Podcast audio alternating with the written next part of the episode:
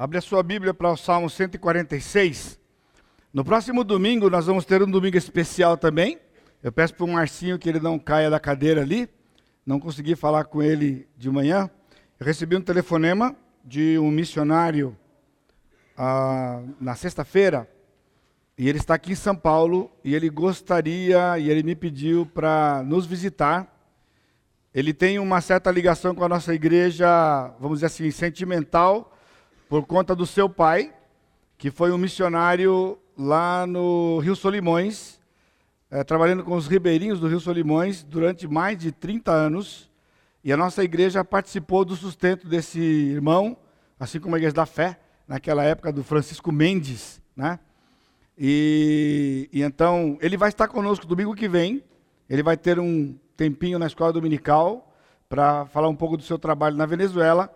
E no culto à noite, ele vai trazer para a gente uma, mais elaboradamente o seu trabalho e vai nos desafiar com a palavra. E antes disso, durante o tempo do louvor, nós vamos ter a apresentação da cantata das crianças, aqui no próximo domingo, tá bem? Então chegue cedo, principalmente você que tem pais, os, seus pais, ou sempre tem parentes que vêm ver as crianças aqui, então, para você ter um lugar aí privilegiado para participarmos daquele momento especial na vida dos nossos filhos e também na vida da igreja, tá bom? Então, toda a parte da cantata e o louvor, no horário normal do louvor e no tempo que seria a pregação, o missionário vai trazer para a gente a exposição do seu trabalho e também um desafio missionário para a nossa igreja, fora de tempo. Talvez aí a gente já está esquentando os motores para a nossa conferência missionária no mês de setembro, tá bem? Salmo 146. Aleluia! Louva, a minha alma, ao Senhor. Louvarei ao Senhor durante a minha vida. Cantarei louvores ao meu Deus enquanto eu viver. Não confieis em príncipes, nem nos filhos dos homens, em quem não há salvação. Sai-lhes o espírito e eles tornam ao pó Nesse mesmo dia perecem todos os seus desígnios.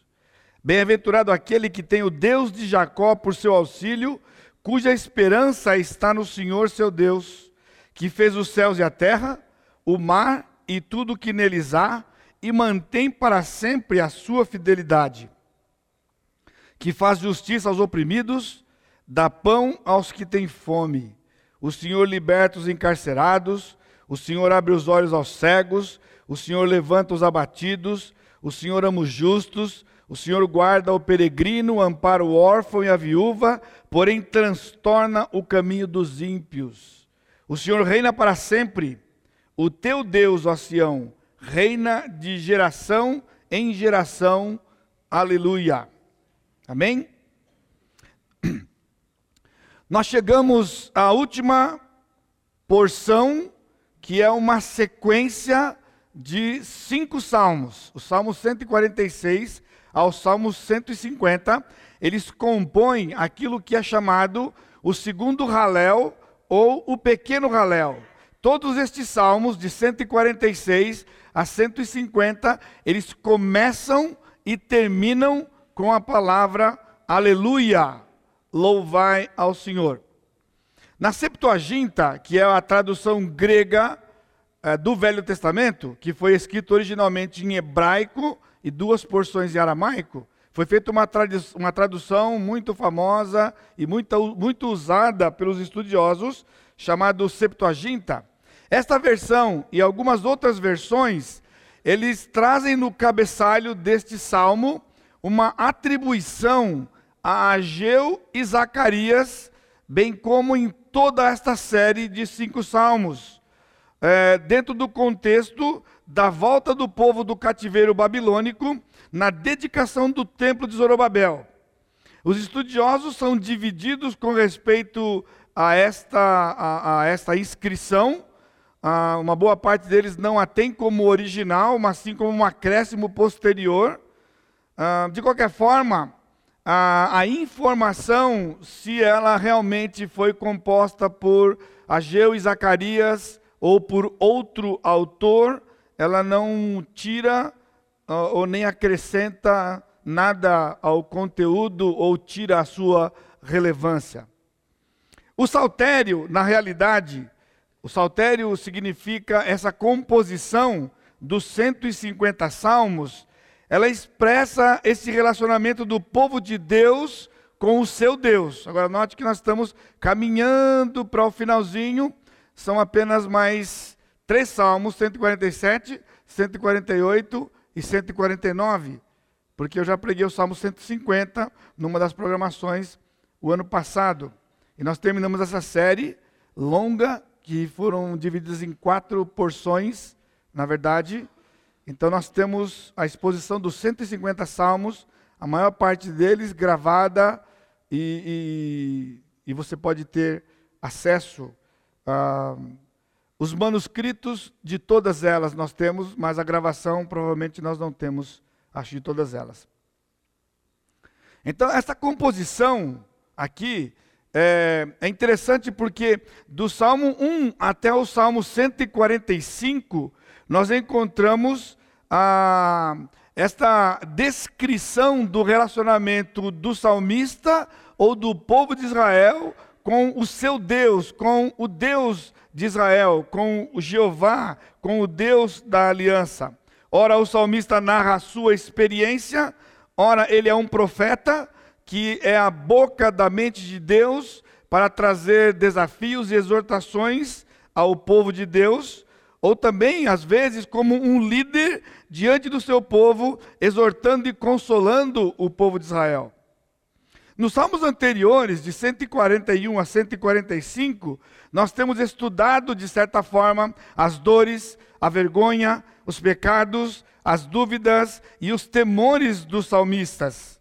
Temos testemunhado a sua derrota, às vezes as suas vitórias, seus altos e baixos da vida, exatamente como nós vivemos a nossa vida. De maneira que nós nos identificamos muitas vezes, e os salmos sempre é, compõem porções de, de predileção por parte dos crentes quando estão, por passando, quando estão passando momentos de aflição, de incerteza, insegurança, enfim. Ah, nós encontramos também aqui na, naqueles salmos palavras de rebeldia e de rebelião, ora, palavras de luta pela fé por parte do salmista. Tudo isto que aconteceu do Salmo 141 até o Salmo 145 vai aparecer diante de nós, nestes cinco salmos, numa palavra que é a palavra de louvor e engrandecimento da pessoa do Senhor por qualquer circunstância que um filho de Deus passe. Então aqui é a nossa primeira lição hoje à noite. Não somente agradecer a Deus ou ficar entusiasmado quando algo bom acontece, mas aprender e nos disciplinarmos a que louvar a Deus é uma atitude de todo dia do crente, independente da circunstância em que o crente se encontre naquele, daquele dado momento. Nós louvamos a Deus no sofrimento, nós louvamos a Deus na alegria, nós louvamos a Deus na incerteza. Por quê?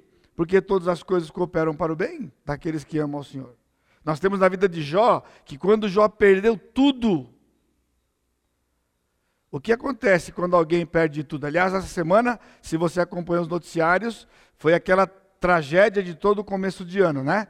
E esse ano o sorteio caiu para a cidade de São Paulo.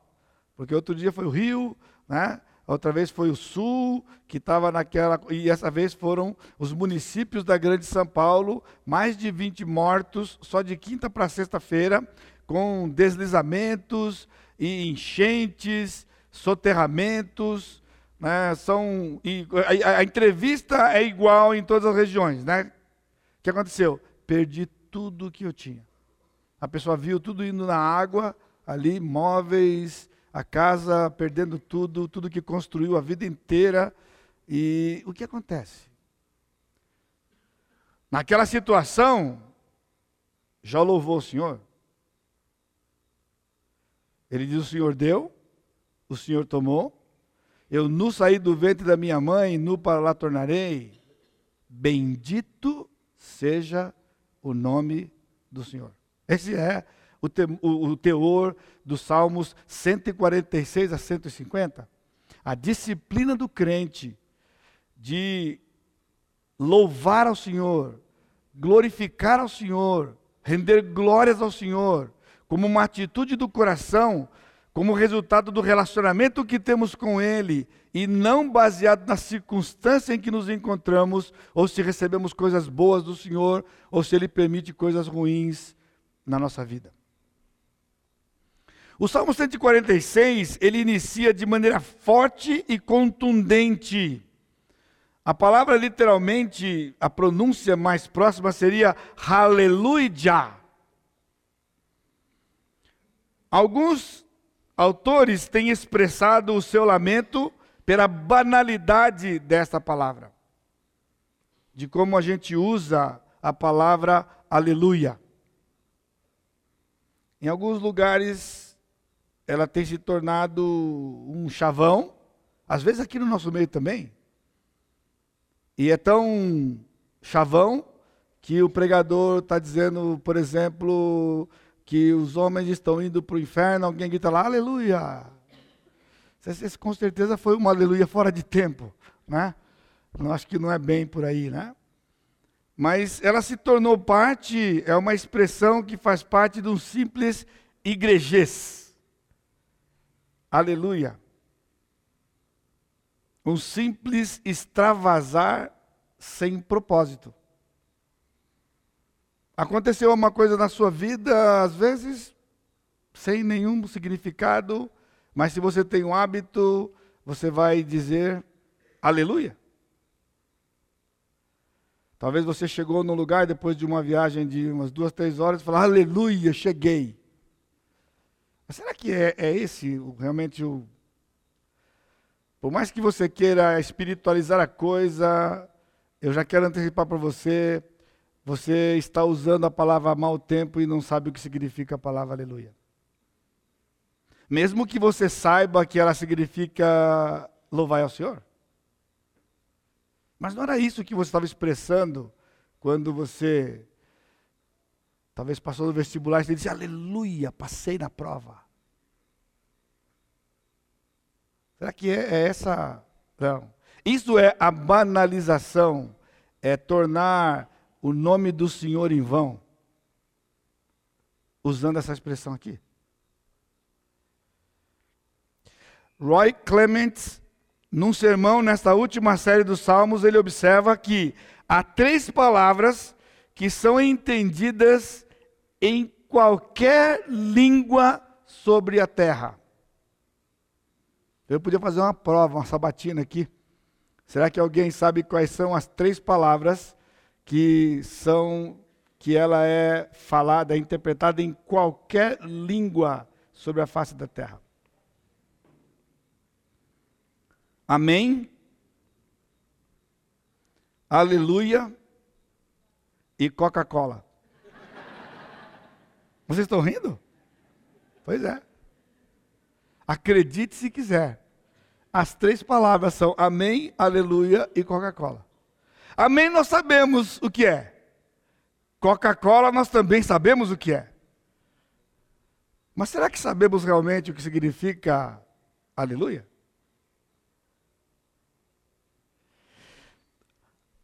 Aleluia é uma palavra hebraica composta de duas palavras, que é halel, e halel é um imperativo, e o imperativo plural, seguida da palavra já. Já ela é a contração do nome de Deus, Jeová, que é o nome da aliança que ele fez com o povo de Israel. Aliás, se você lembra, esse é o nome próprio. Se alguém perguntar para você qual é o nome de Deus, o nome de Deus é Jeová. No Novo Testamento, o Senhor Jesus Cristo.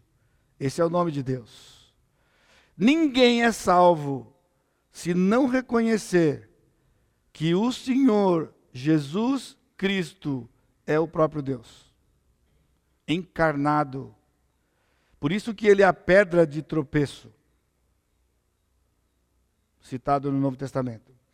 Então, quando Moisés perguntou para o Senhor, quando eu chegar lá, eles vão me perguntar o seu nome, qual é o seu nome? Porque Deus, Elohim, é um nome genérico, é, um, é como se fosse um título, é um Deus transcendente. É, El é Deus, e Elohim é o plural de Deus. Então, quando Moisés viu a sarça e ele se aproximou, e Deus começou a conversar com ele, ele queria saber o nome dele. E ele disse: Eu sou o que sou. Você disse para o povo de Israel, lá para o povo, quando você chegar lá, eu sou, me enviou a vós outros. E o, a palavra Jeová, ela vem do radical do verbo ser. Desse verbo eu sou, que o Senhor disse. E no Novo Testamento, em João 8, 58, na verdade no versículo 59, quando o Senhor Jesus Cristo disse no versículo 58, antes que Abraão existisse, eu sou, então você está entendendo que é, toda a regra gramatical foi por água abaixo aqui, né? Porque, como seria? Antes que Abraão existisse, eu era. Mas o texto original está exatamente como Jesus disse. E como está traduzido em português: Antes que Abraão existisse, eu sou.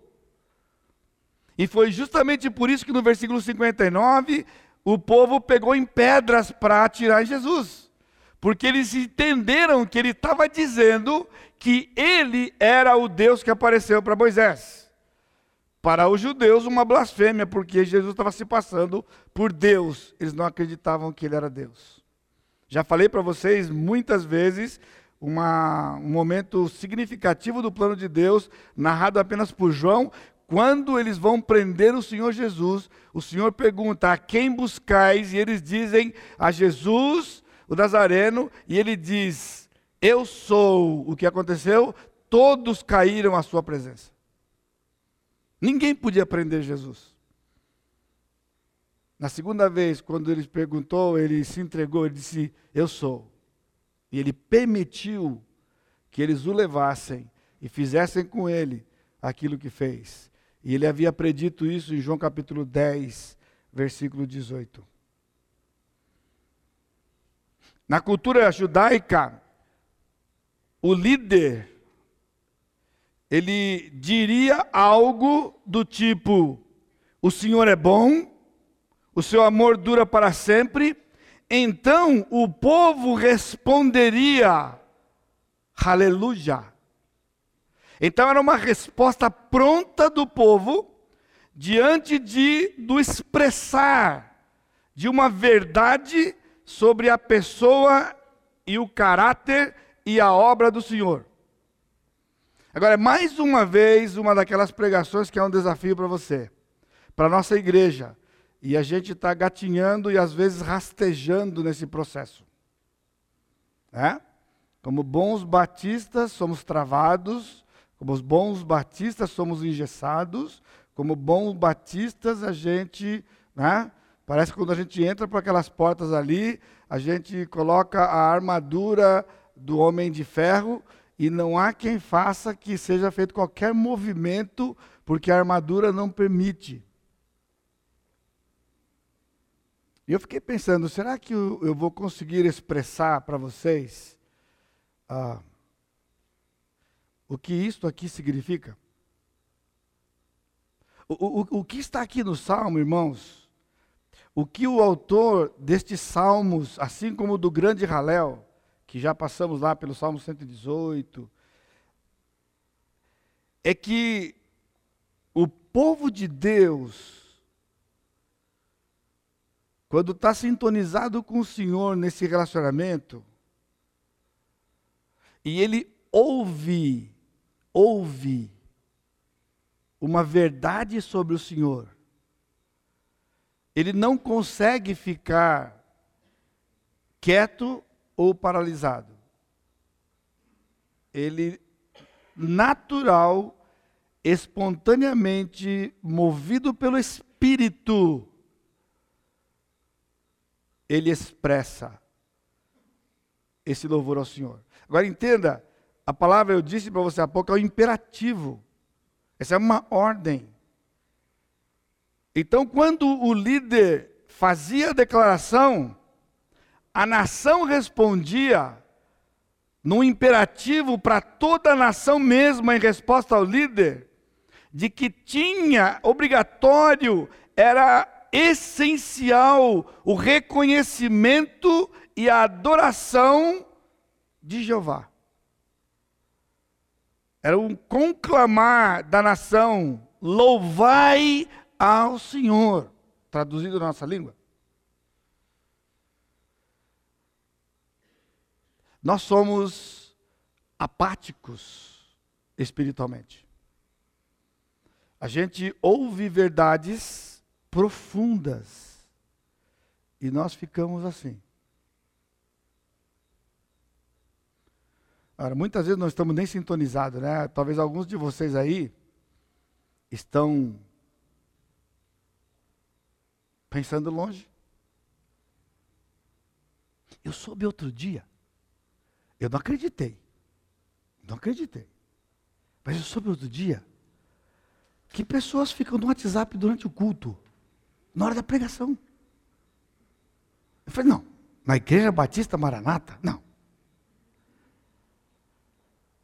Naquela igreja onde os pastores, quando vão lá na frente, eles abrem a palavra, sai cada torpedo lá da frente, sai cada palavra que derruba 747 assim brincando. Como que alguém consegue estar numa mensagem com alguém? Diz para mim. Por isso eu não acreditei. Eu, eu, eu não acreditei mesmo, não, não acredito. Então, quando nós estamos aqui, o desafio para nós é que, irmãos, essa coisa de Deus é mais do que a gente ter um lugar para ir no domingo, cantar e ouvir uma pregação. É uma coisa de todo dia que nós vamos aprender com o salmista e eu queria que você aprendesse. E o que eu posso dizer para você? Eu quero incentivar você Eu louvo a Deus pela forma com que Ele me fez, porque desde cedo, desde muito cedo, isso Ele colocou no meu coração, esta alegria e a emoção de ter a consciência que eu pertenço a Ele, e passar boa parte do meu tempo e do meu dia cantando e pensando e refletindo nas coisas do Senhor. Às vezes você fala para mim, que eu tenho muitas coisas guardadas na minha mente. Por que eu tenho muitas coisas guardadas na minha mente? Porque eu gasto tempo lendo aquelas coisas para guardar na minha mente. Logo você se defende, ah, mas você, o senhor é pastor, o senhor passa o dia inteiro né, com a Bíblia. Tudo bem, tira aquelas horas que eu fico com você, aconselhando você. Sabe quantas horas são por semana? Não sei. Pergunta para minha esposa. Agora, isto é necessidade. Olha o que o salmista diz aqui. Então, o salmista coloca estas palavras fechando canções que são muito ricas em conteúdo teológico. De fato, a gente poderia considerar que aleluia, aqui em cada caso, seria como uma espécie de um sinal, um alarme litúrgico Agora, não se ofenda, por favor. Um alarme, um sinal de alarme quando toca a campanha de manhã, né? Vocês gostam, né? A segunda campainha. Porque a segunda campainha é a hora do recreio, é hora da merenda, né? Porque o terceiro sinal vocês nem escutam. Porque é um tal de aula, aula. Hoje o Lutero começou a falar aqui, acho que um minuto ele falou e o pessoal. Aí daqui a pouco. Aí o pessoal está pronto né, para ouvir. E aí ficam na expectativa do quarto sinal. Que o quarto sinal é a hora de ir embora para casa. Né? Então isso daqui é, é assim, são características de uma letargia espiritual.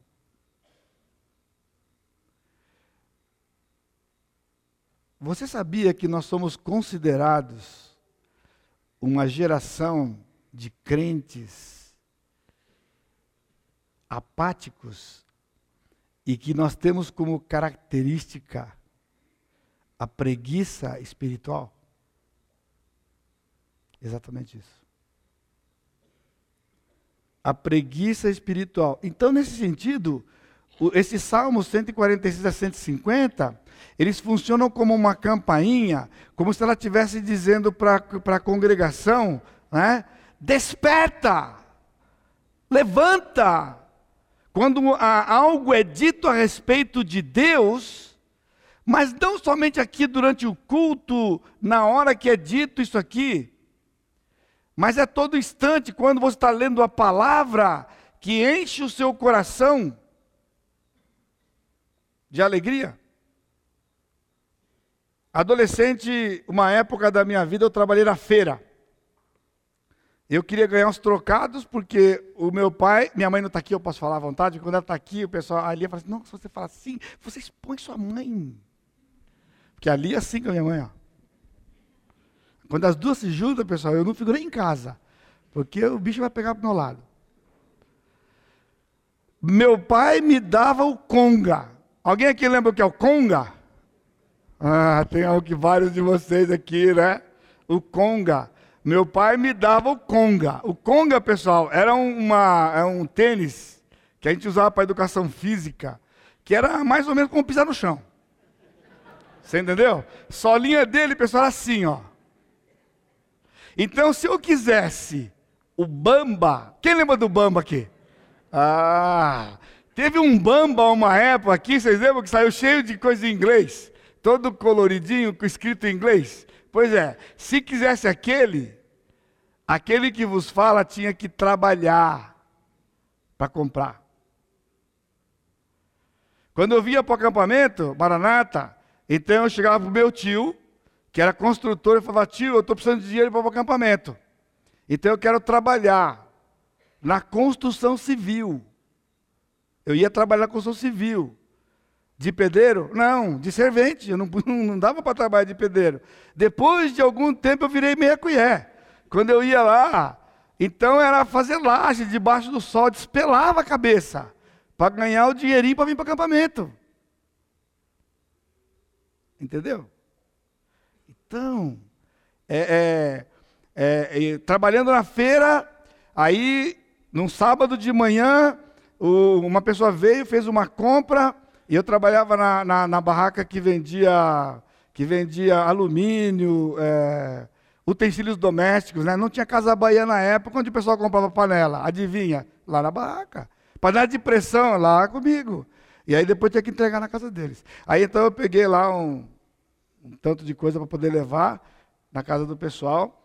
E aí eu estava levando aquilo ali, eu me lembro que ia andando, e eu estava numa certa rua, e aí, de repente, quando eu passei em frente a uma casa, e tinha assim uma janela aberta, e eu ouvi lá de fora um hino tocando. Irmãos, eu parei ali em frente. Eu acho que eu tinha uns 15 anos de idade. Eu parei, 14 anos de idade, eu parei ali. E quando eu comecei a ouvir aquele hino, o meu coração se encheu de alegria. E eu fiquei emocionado, de verdade. Não sei onde eu perdi esse negócio há algum tempo na minha caminhada. Mas naquela época, pessoal, eu fiquei emocionado. Sabe por quê? Eu não vi ninguém. Só porque eu sabia que lá dentro daquela casa havia pessoas que pertenciam ao Senhor Jesus, como eu.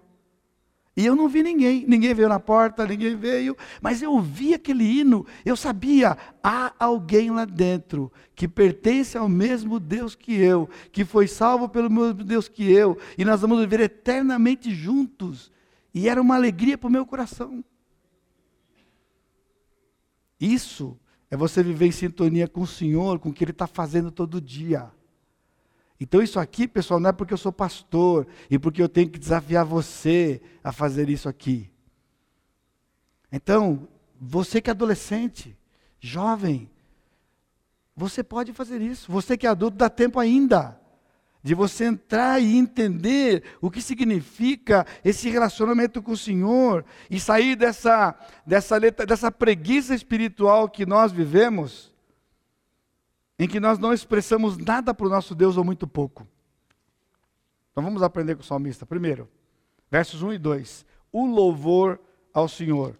Ele diz, aleluia. Então você já aprendeu que é um plural um imperativo que o líder está conclamando a, a congregação a louvar ao Senhor, a reconhecer o Senhor, sua grandeza, seu caráter, a sua, os seus atributos, mas assim de uma maneira impressionante. Ele muda o tom e ele traz para a pessoa dele como, como exemplo e líder da nação, e ele diz: Louva, ó minha alma, ao Senhor. Então não é uma coisa que eu trago para você fazer. Eu não estou dizendo que você tem que fazer, ao mesmo tempo que eu desafio você. Então, a, a ordem é para nós: louva, ó minha alma, ao Senhor. Ele estava dando uma ordem para ele mesmo? Isso você deve fazer amanhã cedo quando você acordar. Quando você acordar, você diga para você mesmo: louva, ó minha alma, ao Senhor. E aí então ele faz uma declaração: louvarei ao Senhor durante a minha vida. Agora, irmãos, a gente fica com vergonha numa situação dessa, né? Porque ele está dizendo: Eu louvarei ao Senhor durante a minha vida, cantarei louvores ao meu Deus enquanto eu viver.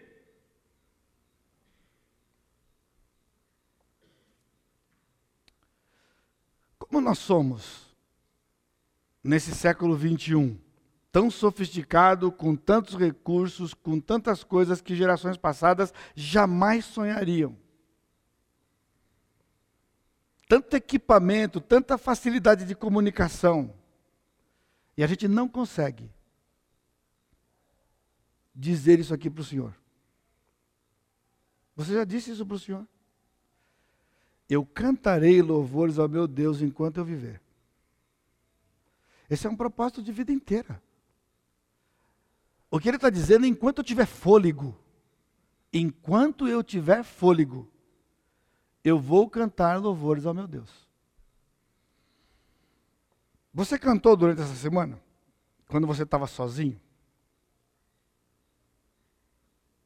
Você expressou alguma coisa da palavra do Senhor essa semana quando você estava sozinho? Quando você estava andando no seu carro, o que, que você estava ouvindo de música?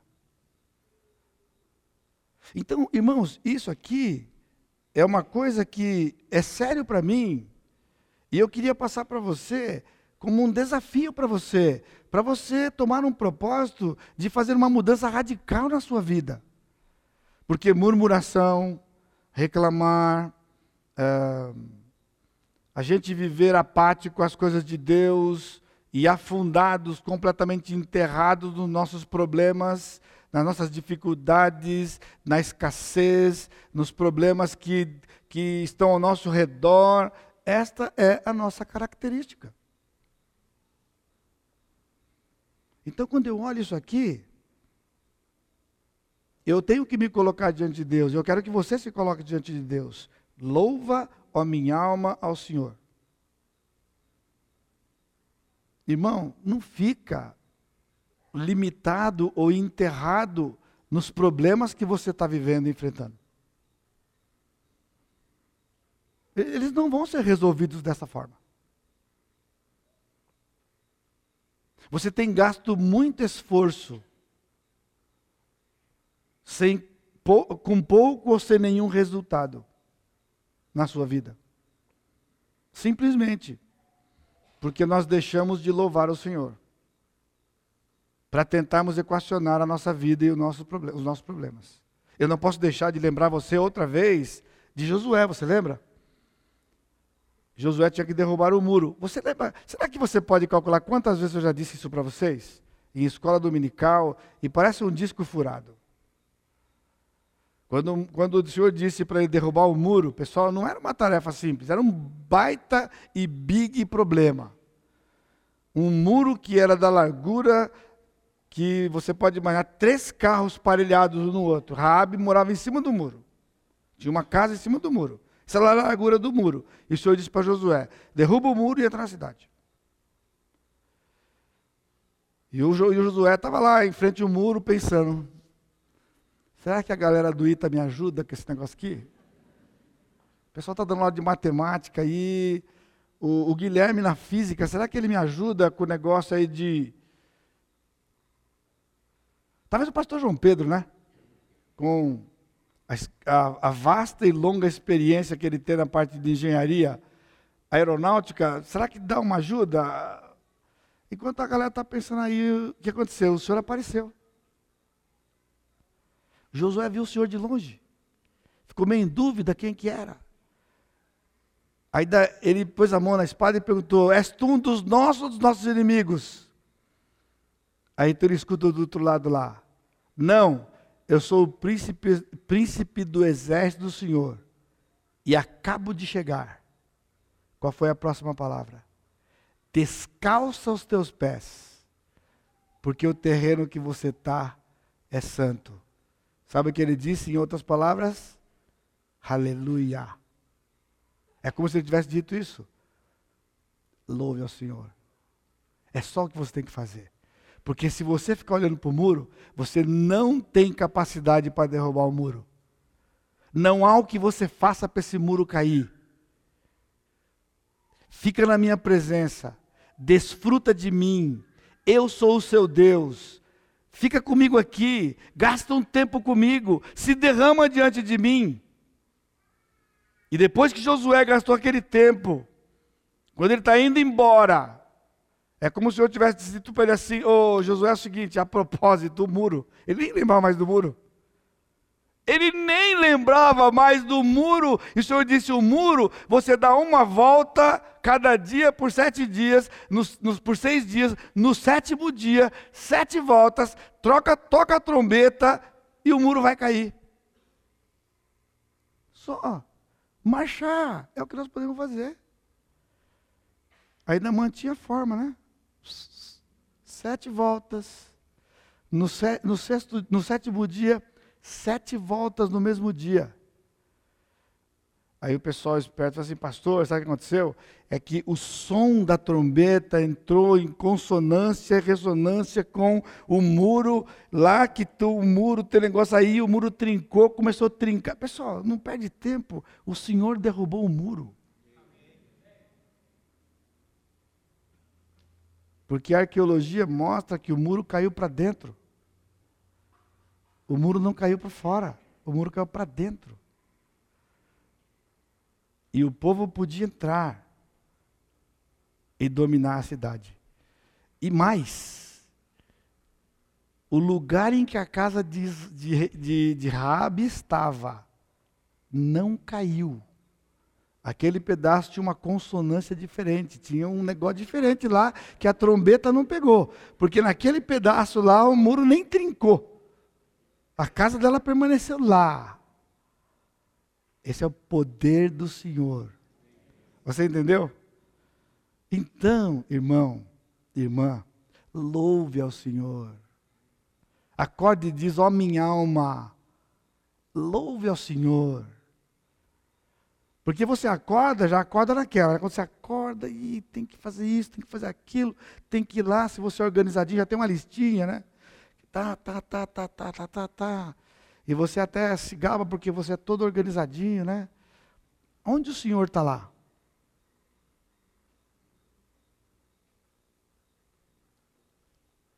Você está cansado. Você está cansada. Louvor requer esforço. Louvor ao Senhor não é coisa de preguiçoso. Requer esforço. Louvar ao Senhor. Louvar ao Senhor é, envolve as nossas mentes, porque nós temos que nos ater nos atributos do Senhor.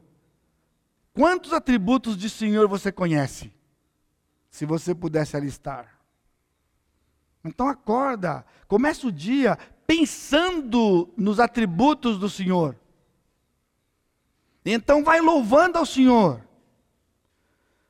O louvor ao Senhor é possível porque Deus se revelou primeiramente num, num, numa coisa, com toda reverência, chamado Bíblia. Este livro aqui, que se você não ler, se não lermos, nós não louvaremos o Senhor. Ponto. Então não é aquela história da tarefinha que se você não ler dez capítulos, tá, tá, tá, Deus vai ficar triste com você, Deus vai castigar você, ou você não vai ganhar pontinho na escola dominical. Não, já passamos nessa fase. A coisa é ler, porque nós precisamos de alimento, nós precisamos nos alimentar, alimentar a nossa mente, alimentar o nosso coração, para que da nossa boca saia o louvor ao Senhor, dizer louvado o Senhor.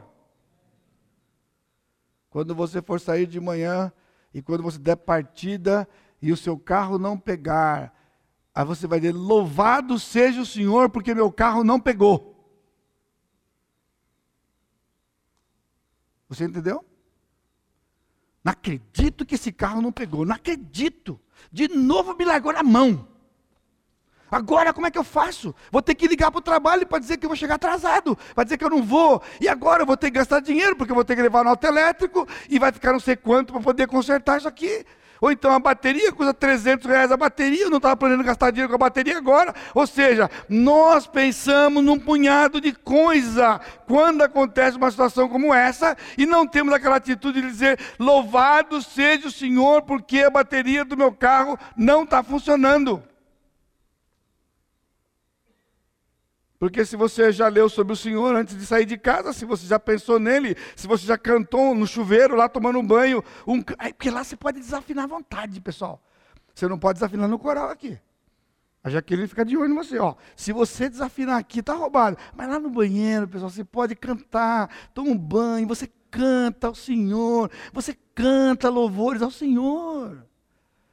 Agora, não combina, né? Você canta ao Senhor, aí você senta para tomar café e fala, não acredito, isso aqui, que café que tem aqui hoje? Ah, que saudade do Bela Vista semana passada. Não é? Essa, é, entendeu? Louvar tem que mudar a mente. Temos que sair dessa preguiça espiritual. O louvor é pessoal. Louvarei ao Senhor durante a minha vida. Segundo, os homens são mortais. Ah, pastor, você está. É, é, verdade? Essa aqui não é piada, não. Por que será que ele está dizendo assim? Depois de ele entrar tão forte, tão veemente e louvar ao Senhor, ele diz: Não confieis em príncipes. Agora pensa bem: se foi Davi quem escreveu, Davi era um rei. E ele mesmo estava dizendo: Não confieis em príncipes, nem nos filhos dos homens, em quem não há salvação. Aqui não está falando salvação da alma, ele está falando libertação, resolver problemas. Nesse momento eu não sei o que você está passando, eu não sei exatamente o que, que você está tramitando. A ideia é, você está pondo a sua confiança em quem? Aqui ele está fazendo um trocadilho, na verdade, com duas palavras da língua hebraica. Quando ele diz no, no versículo 4: sai-lhes o espírito. A palavra espírito e a palavra fôlego, no hebraico é a mesma palavra. E ele está fazendo aqui uma citação que é paralela à citação de Isaías 2, 22, que eu não tenho tempo de ir lá, depois você pode conferir. E então, quando ele diz, e ele sai do espírito e eles tornam ao pó, aqui é outro trocadilho, porque ele está falando semelhante a Gênesis 3,19, quando o Senhor disse para o homem que ele era pó e ao pó tornará. Então, lá em Gênesis 3,19, quando foi traduzido, o tradutor não pegou a jogadinha. Porque o que o Senhor está dizendo assim, porque você é pó, na verdade, para ficar bem enfático, é assim, ó, porque você é Adão. Você é Adão. E ao pó tornarás. E Adão e pó é a mesma palavra. Entendeu? Você é pó e ao pó tornará? A gente lê assim. Agora, literalmente, está dizendo, porque você é Adão, mas ao pó tornará, porque você saiu do pó e você vai voltar para o pó. Esse é o homem. Ele saiu do pó, vai voltar para o pó. E o fôlego de vida, quando ele perde o fôlego de vida, tudo dele rui, tudo dele se perde, tudo dele se acaba. Aquele homem construiu é, hangares maiores lá, os celeiros maiores para guardar toda a sua fortuna que ele tinha colhido. Aí quando ele terminou, ele disse: Tens em depósito muitos bens. Ele disse para a alma dele: E agora come, bebe e regala-te. Naquele instante ele ouviu uma voz do céu que disse para ele: Louco, esta noite te pedirão a tua alma e o que tens em depósito, para quem será? Simples como isso. Em quem nós confiamos? Nós estamos acompanhando o que está acontecendo lá em Brasília. E daí? Sim, nós não devemos ficar à parte dessas coisas. Nós temos que orar pela nossa nação. Nós temos que pedir a intervenção do nosso Deus. Mas não vai mudar nada para nós, irmãos. Não muda nada quem está lá. Se você acha que muda, então o seu foco está no lugar errado. Não importa quem está lá no Planalto. Para nós crentes não importa. Para o mundo importa muito, para nós não importa. Nós valorizamos outros mais do que valorizamos a Deus, nós valorizamos a nós mesmos mais do que valorizamos a Deus. Os homens são mortais. Eles não são soluções para nós. Nós vivemos numa, num, num país onde tudo é via político e os crentes estão nesse barco. Não nós. Porque se for preciso de político, nós temos alguém que é maior que o político aqui dentro. Nós temos o Senhor. Agora você tem que aplicar isso na sua vida pessoal. Já passou o tempo. Finalmente, a grande bem-aventurança, de 5 a 9, a maior porção. A sessão mais extensa inicia com a bem-aventurança. Bem-aventurado aquele que tem o Deus de Jacó por seu auxílio. Louvado seja o Senhor, porque quando ele decidiu se denominar, ele se denominou o Deus de Jacó. Estão ouvindo? Porque quando eu ouço com esses ouvidos que a terra de comer, se a trombeta não tocar antes, Deus de Jacó, eu estou em casa. Eu me sinto em casa, entendeu? Porque se ele falasse que ele era o Deus de Daniel, aí o bicho ia pegar. Se ele dissesse, né, que ele era o Deus de José, mas Deus de Jacó, você não se sente à vontade? Jacozão, enganador, suplantador. O camarada dava até nó em pingo d'água, Jacó. E Deus disse: Eu sou o Deus de Jacó. Porque o Senhor transformou Jacó. Compreendeu? Bem-aventurado, bem-aventurado, ele disse. Aquele que tem o Deus de Jacó é o Deus do fraco, o Deus do pecador, o Deus do camarada complicado, mas que é transformado pelo sangue de Jesus. E num processo de vida inteira, vai se parecer com o Senhor Jesus Cristo e vai viver eternamente com o Senhor. Essa é a sua esperança? Cuja esperança está no seu Deus O nome Senhor aparece sete vezes aqui no resto do texto. E são sete características do Senhor. Versículo 5: O Senhor é a nossa esperança. Todos nós vamos estar inclusos aqui, olha só. O Senhor é a nossa esperança. Versículo 6: O Senhor mantém a sua fidelidade para sempre. Tem promessas para nós aqui, irmãos. Leia e cobre do Senhor. Sabe o que é uma geração preguiçosa? É uma geração que está passando sufoco e não é capaz de ir para a Escritura, buscar na Escritura de tal resposta. Entendeu? Isso nos faz ser preguiçosos. Então, louvar ao Senhor é uma coisa que requer esforço, porque diante da dificuldade nós temos que debruçar no livro, em choro e lágrimas muitas vezes, e Senhor, me mostra na Sua palavra onde está a resposta. Tem mais de 30 mil promessas nesse livro aqui. Eu nunca vou desamparar você, eu jamais vou deixar você. Essa é uma promessa do Senhor para nós. Ele não nos abandona. Nós abandonamos o Senhor, mas Ele não nos abandona. Ele é fiel. Nós pisamos na bola com Ele, Ele não pisa na bola com a gente.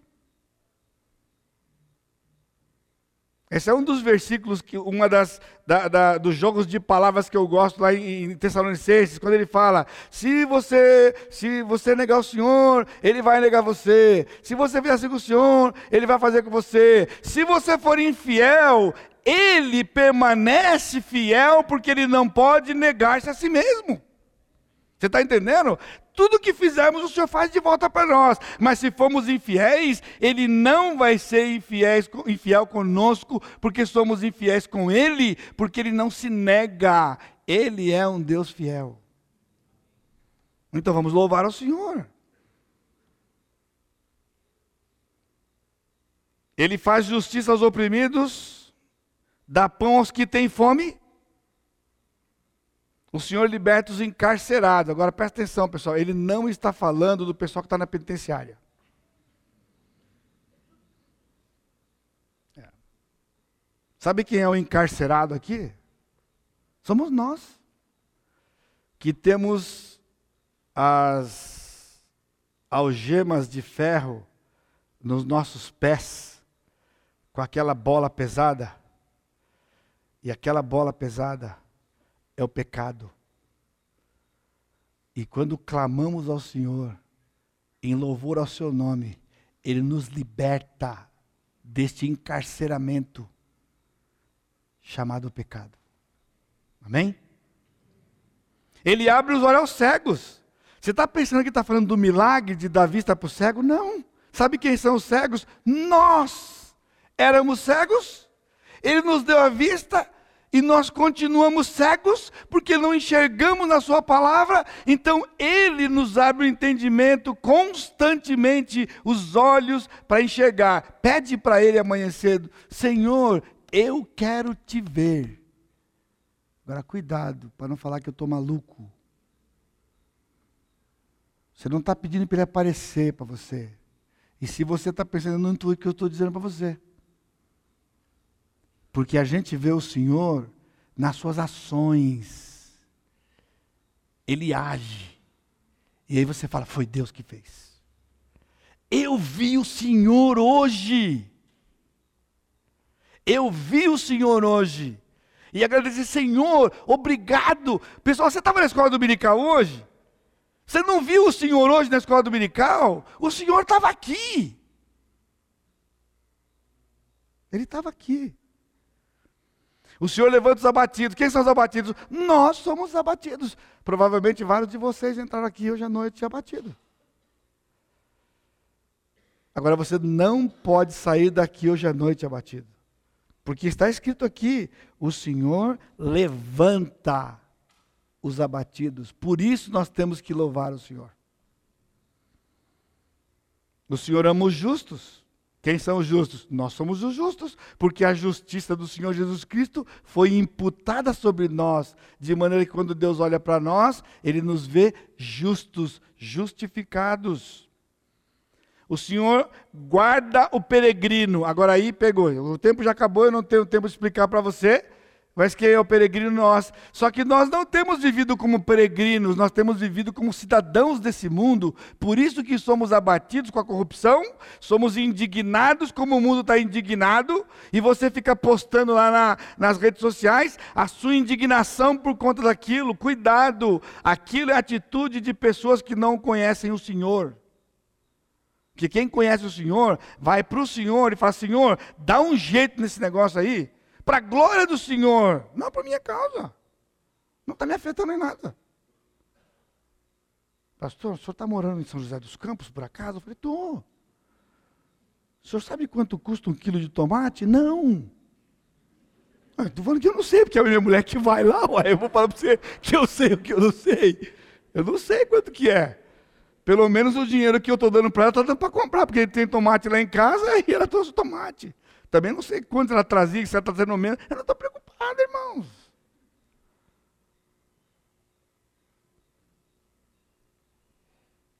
Vamos louvar o Senhor. Ele guarda o peregrino. Eu estou de passagem aqui na terra, pessoal. Lá no céu não vai comer tomate. Lá no céu você não vai comer ovo, nem picanha.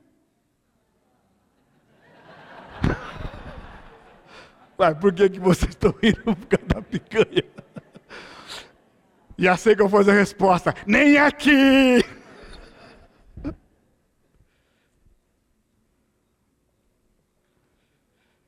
Eu vou falar para você, eu, eu, eu, em janeiro eu, eu passei uma situação, eu fiquei com o coração partido. E eu não agi porque eu estava na fila do açougue para comprar uma carne para a gente comer lá onde a gente estava hospedado. E lá no apartamento da Rebeca lá. Quer dizer, que a Rebeca administra, né? E, e tinha uma, duas senhoras na frente, assim, e elas, ah, a gente tem que levar carne para o churrasco. Eu falei, que carne que a gente leva para o churrasco? Eu estou aqui atrás, né? E eu, eu, tenho um certo conhecimento sobre carne de churrasco, né? Mas eu... E aí elas olharam e falaram assim, ah, Acho que eles vão levar colchão mole. Eu falei, eu já pensei assim, porque ela, quando, ela olhou, quando ela olhou nos preços lá, ela viu que só dava para colchão mole. Né? Ela falou, a única dentro que ela deu, e não sei se foi por acaso, né? Porque ela falou, vamos comprar fraldinha, porque a fraldinha era mais barata que o colchão mole. Agora, se ela não sabia, a fraldinha é carne de churrasco, né? É carne de segunda, mas é carne de churrasco, porque a fraldinha tem as suas características lá. Enfim, e eu fiquei pensando, eu vou entrar nesse negócio aqui, eu vou comprar carne para essa mulher. Eu vou comprar carne para ela, carne de churrasco. E eu estava só vendo aí, porque dava dó. Pessoal que dá dó, você está na, você tá na fila, você tem dinheiro para comprar carne, para você comer, e você está vendo pessoas ali que estão com água na boca para fazer um churrasco, e ela está dizendo que carne vai, e ela está olhando no preço. Quando ela falou colchão mole, eu falei, meu Pai Celeste. Mas aí quando eu ia entrar, que eu olho no carrinho dela, tem um fardo, dois fardos de cerveja, eu falei, ah, não vou ajudar não. aí não vai dar certo. Mas eu não vou ajudar não, porque aí eu acho que não vai ser sábio da minha parte, eu vou fazer um negócio desse aqui, entendeu? Então ela vai comer, vai comer o colchão mole com a cervejinha dela lá e vai estar tá bom para ela lá, porque, de verdade, irmãos, em muitas situações assim, o Senhor tem me quebrado o coração para poder ajudar pessoas que estão em necessidade. Lixeiro. Eu saí, eu saí da minha casa outro dia, quando eu fui na padaria, eu vejo o caminhão do lixeiro parado e o pessoal lá comendo pão com pão. Mas quando eu vi aquele negócio, eu falei, não, vai dar certo isso aqui. Eu cheguei, o pessoal, tudo bem aí? Vocês, estão, vocês terminaram expedientes aqui e tal. Aí eu fui lá na padaria, comprei Coca-Cola, comprei frios para eles, para dar para eles comerem, uma coisa digna. Sabe o que é isso aqui? É de você olhar para aquilo ali, o camarada trabalha o dia inteiro, correndo 70 quilômetros por dia. Quando chega no final do dia, antes dele ir embora, o cara está sentado comendo pão com pão.